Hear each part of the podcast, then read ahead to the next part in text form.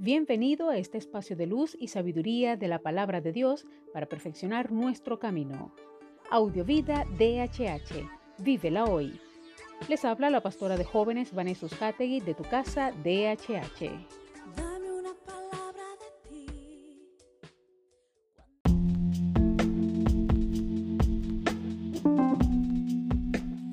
El mensaje de hoy se titula ¿Realmente queremos ser? 1 Corintios 9:25 dice, y ya ven de cuántas cosas se privan los que entrenan con vistas a una prueba deportiva. Ellos lo hacen para conseguir una corona que se marchita. Nosotros, en cambio, aspiramos a un trofeo imperecedero. Muchas personas quisieran ser grandes o normales atletas, tocar un instrumento musical, aprender un idioma, adquirir competencia o desarrollar la que ya tienen en una dimensión de sus vidas y así, etcétera y etcétera. Admiramos el resultado final, pero no queremos comprometernos con el proceso que llevó al mismo. Como bien dice Pablo, las privaciones son las que han hecho de la persona un atleta, un artista, un maestro en cualquier disciplina. Queremos la medalla de oro de la prueba atlética, pero sin pasar por las sesiones de adiestramiento. Tal cual es la vida cristiana. No conozco a ningún seguidor de Jesús que no desee parecerse más a Él, ser más santo, más espiritual y más comprometido. Queremos el resultado final, pero huimos de las disciplinas espirituales diarias que nos llevarán hasta el mismo.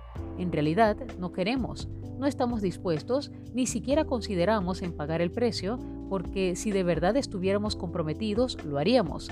Nos privaríamos de lo secundario para dar paso a lo prioritario. Así pues, tal vez es el momento honesto de reconocer que, en el fondo, no queremos ser ese atleta triunfador. Preferimos verlo en la televisión mientras comemos papas fritas, pizza y después planeamos a qué evento milagroso iremos que acelere nuestro crecimiento y nos evite la disciplina espiritual diaria.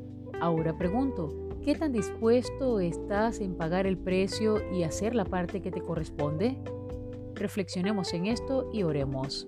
Una vez más, Señor, gracias por tu palabra. Gracias Señor porque nos confronta y realmente nos hace preguntarnos, ¿realmente queremos ser tus seguidores? ¿Realmente queremos cumplir con tu propósito y aquello que ya destinaste para cada uno de nosotros? Ayúdanos, Padre, a ser fieles a ti, a tu promesa, a tu palabra, a tu voluntad y sobre todo a cada misión que nos encomendaste a cada uno de nosotros. Ayúdanos a ser fieles a ti, a los principios y a esa palabra y promesa que sembraste en nuestros corazones. Tú la cumplirás. Gracias, Señor. Amén.